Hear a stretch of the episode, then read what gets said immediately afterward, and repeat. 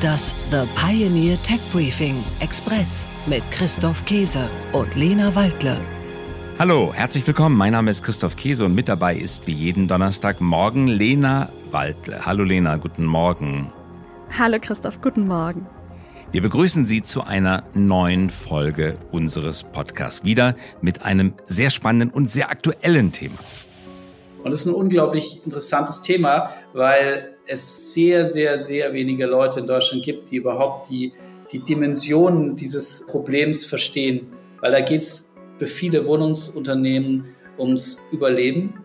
Da geht es darum, wer bezahlt jetzt diese gigantische Sanierungswelle alle sprechen über das Heizungsgesetz, vor allem hier in Berlin. Unser Hauptstadtteam berichtet fleißig. Dabei war die neue Heizung und alles, was damit verbunden ist, erst der Anfang. Denn für klimafreundliche Gebäude reicht eine neue Heizung nicht aus. Genau, die EU, die Europäische Union, arbeitet an einem Klimapaket. Es trägt den schönen Namen Fit for 55. Inhalt dieses Klimapakets ist auch eine Gesetzesänderung. Und nach dieser Gesetzesänderung, zumindest nach der Direktive, nach der Richtlinie, die Brüssel erlassen möchte, sollen alle alten Gebäude saniert werden. Warum? Um die Netto-Treibhausgasemissionen zu senken. Und zwar um mindestens 55 Prozent, daher der Name Fit for 55, um mindestens 55 Prozent zu senken. Im Vergleich zu was? Nämlich im Vergleich zu 1990. Das soll bis zum Jahr 2030 geschehen. Kein kleines Vorhaben. 55 Prozent Senkung, mehr als die Hälfte.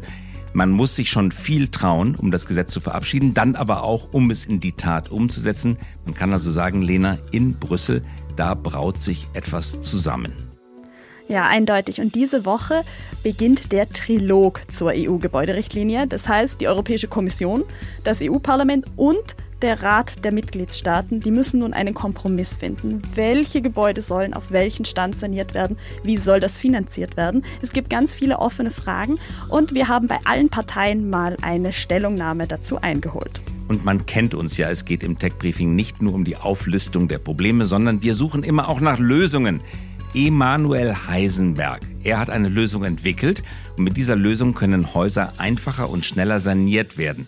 Sein Unternehmen heißt EcoWorks. Es verpasst Mietshäusern eine hocheffiziente Gebäudehülle. Also fertiges Haus bekommt neue Hülle und wird dadurch wesentlich energieeffizienter. Emanuel Heisenberg heißt der Chef dieses Unternehmens. Wir haben mit ihm gesprochen.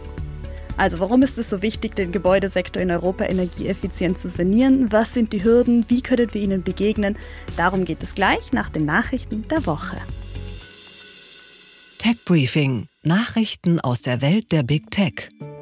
Alibaba führt Chat-GPT-Konkurrenten ein.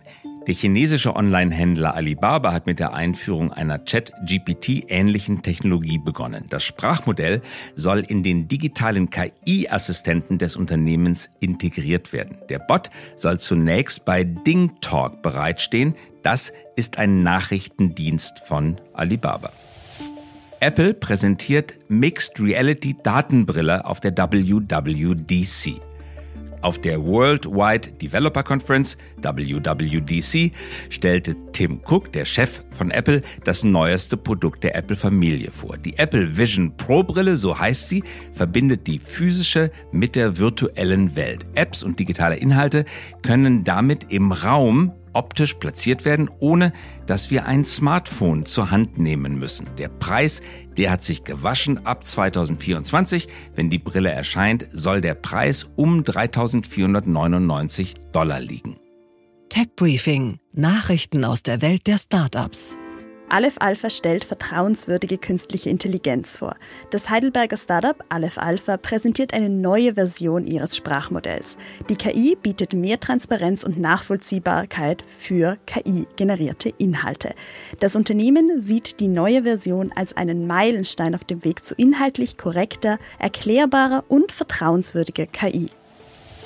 Entlassungswelle bei Sachsens erstem Einhorn. Erst vor einem Jahr stieg Staffbase zu Sachsens erstem Milliarden-Startup auf. Nun müssen 90 Angestellte die Chemnitzer Softwarefirma verlassen. Das Geschäft soll neu organisiert werden, um, Zitat, Komplexität zu reduzieren. Tech Briefing. Nachrichten aus der Welt der Technologie. EU-Kommission plant Kennzeichnungspflicht für Deepfakes. Inhalte, die mit künstlicher Intelligenz erstellt wurden, müssen ab sofort gekennzeichnet werden. So möchte die EU-Kommission verhindern, dass sogenannte Deepfakes im Internet Raum greifen. Sundar Panchai, der Chef von Google, habe der Kommission kürzlich versichert, dass dies technisch möglich sei. Neben Nvidia profitieren noch andere Chipfirmen vom KI-Boom. Nvidias Höhenflug an der Börse hat das Unternehmen zu einem Billionen-Dollar-Konzern gemacht. Vom KI-Goldrausch profitieren aber auch AMD und TSMC.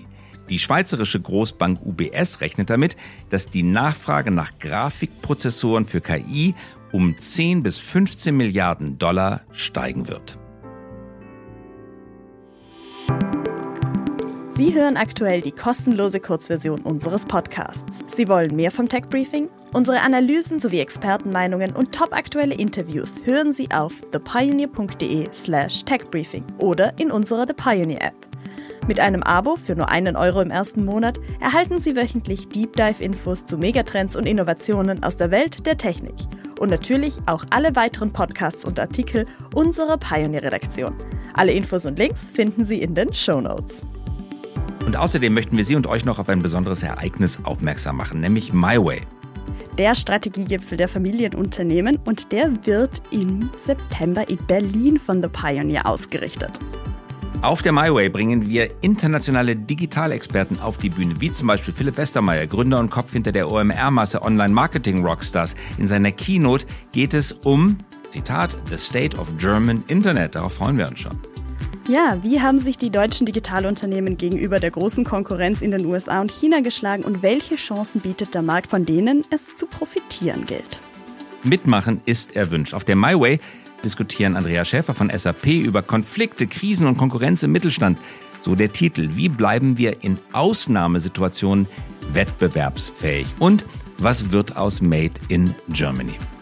Ja, seien Sie dabei am 28. und 29. September im Berliner Westhafen. Mehr Informationen und Tickets finden Sie in den Show Notes. Und nach dieser zugegeben kurzen Werbepause sind wir tatsächlich am Ende unserer Folge angelangt. Herzliche Grüße senden Ihr Christoph Käse und Ihre Lena Waldle. Liebe Grüße und wir hören uns wieder nächste Woche. Bis zur nächsten Woche. Wiederhören. Das The Pioneer Tech Briefing Express mit Christoph Käse und Lena Waldle.